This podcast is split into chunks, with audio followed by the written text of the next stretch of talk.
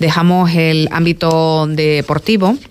y nos vamos hasta La Oliva porque la pasada semana hubo eh, pleno en el ayuntamiento donde se trataron eh, distintos puntos en el orden del día. Concretamente se recogían ocho puntos. Hoy tenemos con nosotros al otro lado del teléfono al portavoz del Partido Popular en el ayuntamiento de La Oliva para eh, compartir con todos ustedes la valoración que, que realiza de esta sesión plenaria donde, según informaba la institución, además de los asuntos eh, tratados, se aprobaba por unanimidad el apoyo institucional a trabajadores del Hotel eh, Oliva Beach ante la declaración, como saben, de caducidad eh, de la concesión que tiene esta, este hotel en las zonas de las dunas de Corralejo. José Vicente, buenos días.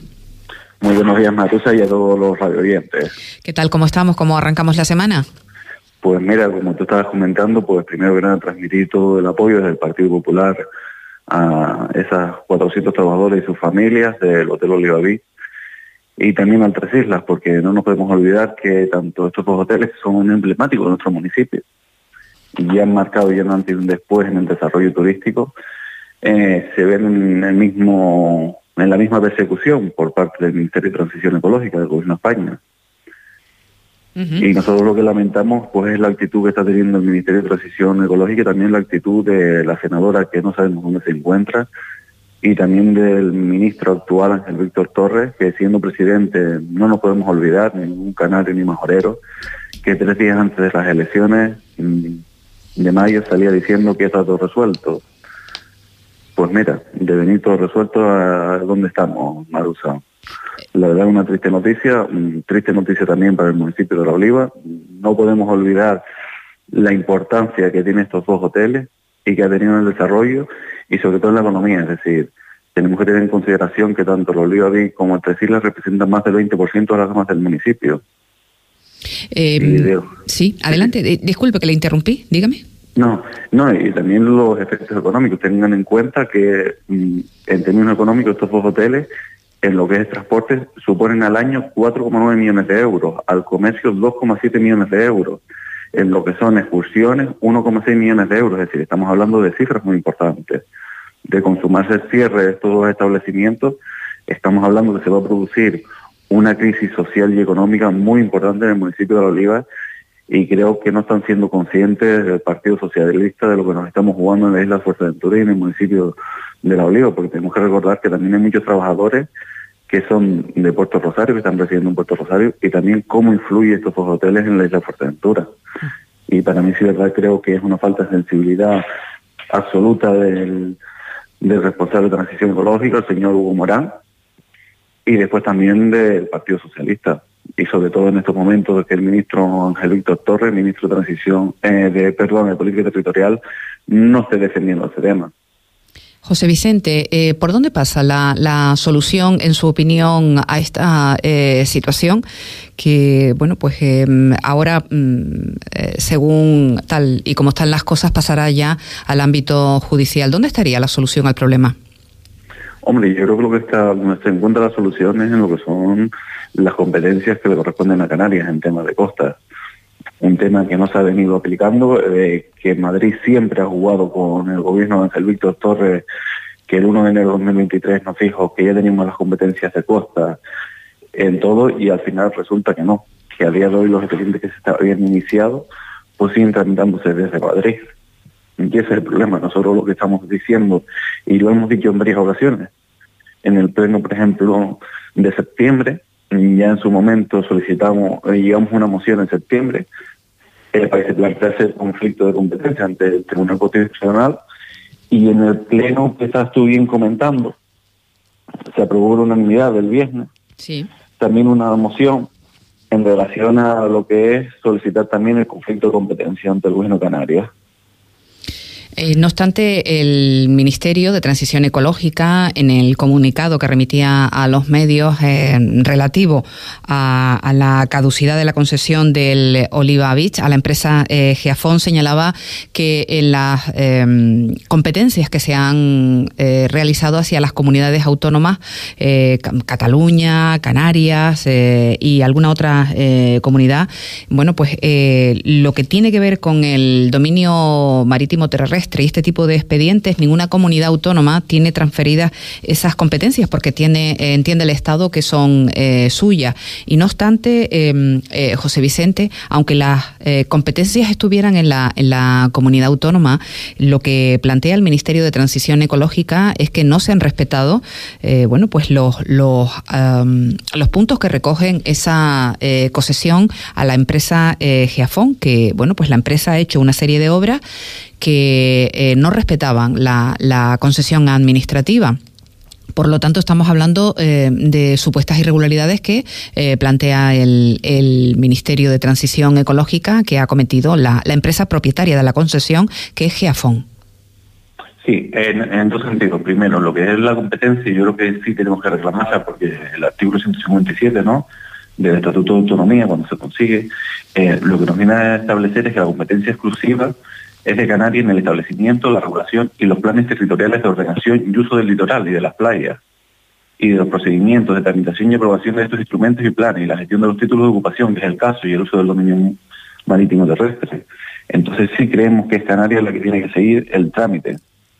En relación a lo que estás diciendo, pues sí, es verdad, nadie se le escapa que la empresa ha cometido unas infracciones, que se le ha abierto un expediente sancionador, se le ha establecido una sanción económica, pero lo que no nos no puede llevar es a lo que está llevando a día de hoy, que es revisión de oficio de una concesión extraordinaria que se dio en el 2016 con toda, de 75 años y es lo que se está investigando y diciendo que habían prevaricado los funcionarios en su momento que lo otorgaron. Y eso sí es lo que nos parece grave. Y creemos que es una obsesión que tiene el señor Hugo Morán y sobre todo algunos de los comentarios que las trasladamos a los trabajadores y al comité de empresa cuando se han reunido con ellos, estilo como que también en Asturias cerraron las medidas de, carbono, eh, de carbono y que no ha sucedido nada. Pues nos parece una falta primero de solidaridad absoluta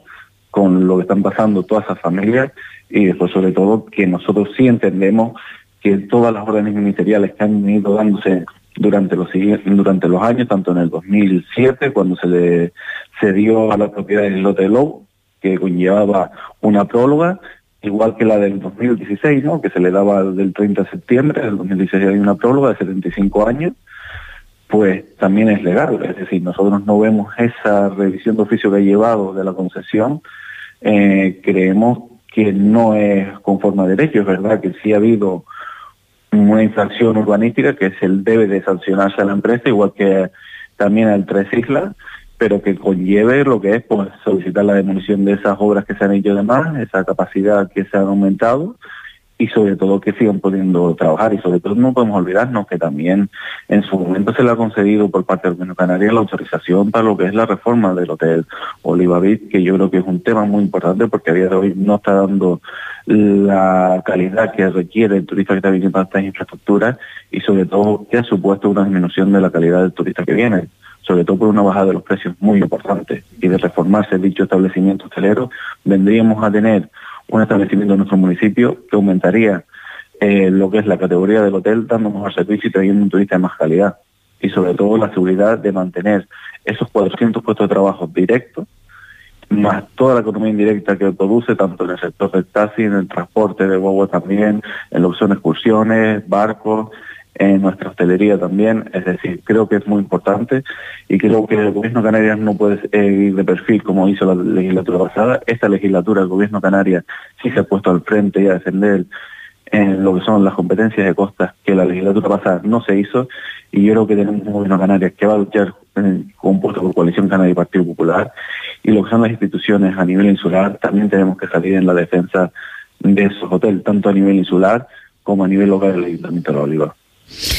Pues vamos a ver eh, qué recorrido tiene esta eh, situación en relación a la concesión de, em, bueno, pues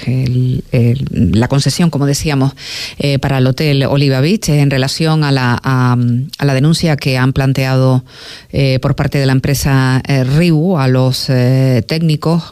Pues hemos conocido estos días atrás que no se ha admitido a trámite la denuncia que planteaba la empresa. José Vicente, en relación a otros eh, asuntos que han tratado o que se han tratado en esa eh, sesión eh, plenaria. ¿Qué destacaría usted concretamente? Aunque entiendo que, bueno, pues la mayoría de, o gran parte de ese tiempo se trató o se empleaba en esta iniciativa de apoyo a los trabajadores del, del Oliva Beach. Pero en cuanto al resto de los puntos del orden del día, ¿qué destacaría usted? Sí, si me permite tan solo para terminar, sí. un tema en relación al Bolívar Sí, adelante. También me gustaría eh, hacer mención a un informe que hace la abogacía del Estado del 17 de febrero de 2020, donde se avala la reforma. Por lo tanto, nosotros estamos de acuerdo con esa reforma y lo que venimos a decir, como ha venido mucha gente manifestando, es que lo que existe es una persecución y una obsesión del señor Hugo Morán, y lo decimos sin tapujos, y ya lo hemos dicho en su momento, y también dejar claro que posiblemente sí tuviésemos otro color político en Madrid, esto no estaría sucediendo, igual que si este establecimiento se encontrase en otra comunidad como Cataluña, le puedo asegurar que ya se hubiese resuelto. En relación al Pleno, pues sinceramente lo que venimos nosotros a denunciar es la falta de gestión del grupo municipal del Ayuntamiento de La Oliva, compuesto por Coalición Canaria y Partido Socialista.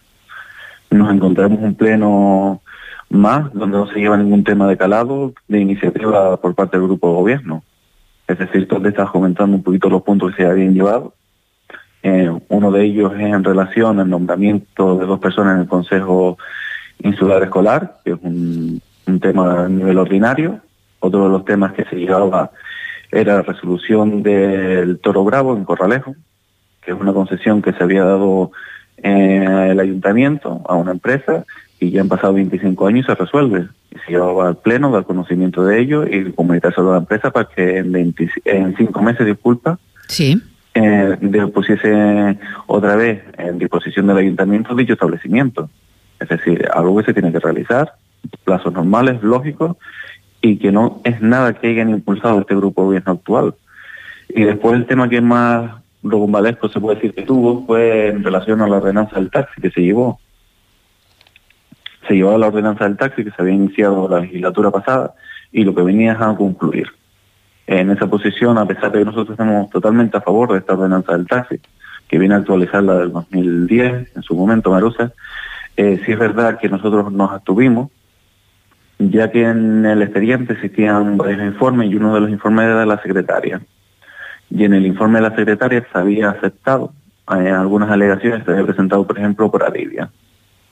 Adivia, Adivia había presentado una serie de alegaciones, una de ellas en relación al artículo 11.4 de la ordenanza municipal, que lo que viene a establecer es que aquellas licencias de taxi que lleven más de 10 años puedan solicitar pasar a convencionales y dejar de ser para personas muy reducidas. La Secretaría entendía que eso no podía ser, aceptaba la alegación que había presentado a Libia, igual que otros colectivos también presentaron esta alegación, incluso un asalariado también la presentó y fue aceptada por lo que es la secretaria,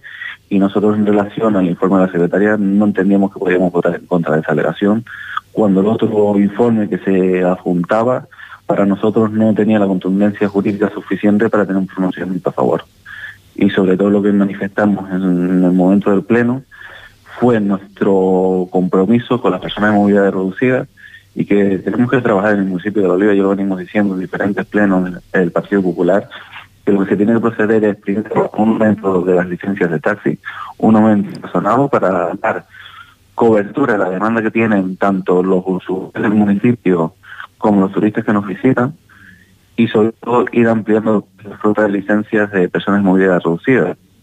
sobre todo porque queremos que es de recibo y de tener un compromiso con las personas de movilidad reducida de nuestro municipio,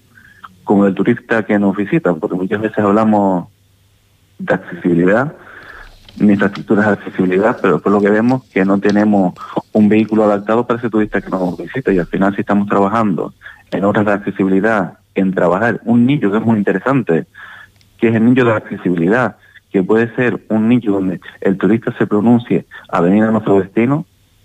al final un turista como nos viene, en taxi se va en taxi, se despide, al final es nuestra casa de presentación y nuestra despedida, y tenemos que dar los mejores servicios. Y hemos visto situaciones de algunas personas de movilidad reducida de nuestro municipio que no ha sido la más acorde de un municipio turístico y selecto, Marusa. Y de ahí nuestro posicionamiento, nuestro posicionamiento a tenernos en esa ordenanza, a pesar de que estamos a favor de la nueva ordenanza, que vemos que era necesaria y que lo que va a impulsar es dar nuevas licencias de taxi. Y lo que le animamos al grupo de gobierno que lo antes posible materialice esas nuevas licencias de taxi que van a ser muy importantes para reducir los tiempos de espera y también evitar algunas imágenes de bolas en lo que son algunas paradas de corralejo. Eh, eh, había también otra, otra iniciativa que era una moción de apoyo a los agricultores y a los ganaderos, entiendo por la situación que están atravesando y apoyando las protestas que se están desarrollando o se van a desarrollar del sector primario, José Vicente. Sí, efectivamente. También desde el Partido Popular presentamos una moción, la presentamos en tiempo y forma y se añadió en el orden del día, en el punto sexto. Sin embargo, lo que nos llamó la atención es que a la hora de llegar al punto sexto, el grupo de gobierno la retira del orden del día y no permite el debate. Mm, con toda nuestra tristeza, bueno, nosotros cuando en el momento de presentarla al Partido Popular, la intención era de que esa moción pudiese ser institucional, es decir, las modificaciones que el grupo de gobierno quisiera hacer, igual que otros grupos de la oposición, consensuarla e intentar sacar una moción consensuada y hacerla institucional como fue también la de los Libaví. Sin embargo, para nuestra sorpresa es que la retiran del orden del día y no nos permiten el debate. Sinceramente, nosotros sí le damos un tirón de orejas al grupo gobierno. No entendemos esa falta de sensibilidad, sobre todo con los argumentos que vienen en el salón de pleno, que no se pueden debatir mociones que no tengan relación con el municipio de La Oliva. Yo creo que esta sí la tiene porque nuestro sector primario, agricultura y ganadería y pesca del municipio de La Oliva lo están pasando muy mal, igual que el de la isla de Fuerteventura y de España entera. Ahora mismo nuestro sector primario está en una situación muy complicada y lo que hace falta es que todas las administraciones les mostremos nuestro apoyo desde aquí también, desde el Partido Popular de la Oliva, mostrar nuestro apoyo a los agricultores ganaderos y al sector pesquero del, municipio y de la isla. Y lamentamos esa situación porque hemos visto que en otras ocasiones sí es verdad que se nos han retirado mociones al no tener mm, cabida a nivel municipal, entienden ellos, como una de la amnistía que llevamos pero lo que hacían ellos es no incluir en el orden del día. Entonces en esta, una vez la habían incluido en el orden del día, si metemos en menos pues ese debate sano que debe existir en una administración democrática, ante todo, que era debatir la moción, que cada uno pusiese sus puntos de vista y después posteriormente si hubiesen querido votar en contra. Pero sí que hemos en menos falta de democracia en el Ayuntamiento de Oliva de haber evitado lo que es la el debate sano, que creo que es. Y sobre todo también la forma de actuar, de cómo se quiso eliminar el orden del día, creo que fue muy mala señal de la democracia que debe haber en lo que son las instituciones. Y yo invito a mucha gente a ver el pleno para que vean el acto en el momento en el que se elimina del día, del orden del día, que creo que no es el que se debe seguir en un ayuntamiento del siglo XXI. Eh, por lo tanto, esta esta moción eh, fue debatida o no, eh, no, no, se, no, se, nos permitió el debate desde el grupo gobierno, incluso yo pedí la palabra como portavoz del grupo municipal de La Oliva para defenderla y nos las impidieron. Y después, eh, sabes que también la legislación nos permite, por vía de urgencia, llevar mociones, que sí. a llevar el tema del Oliva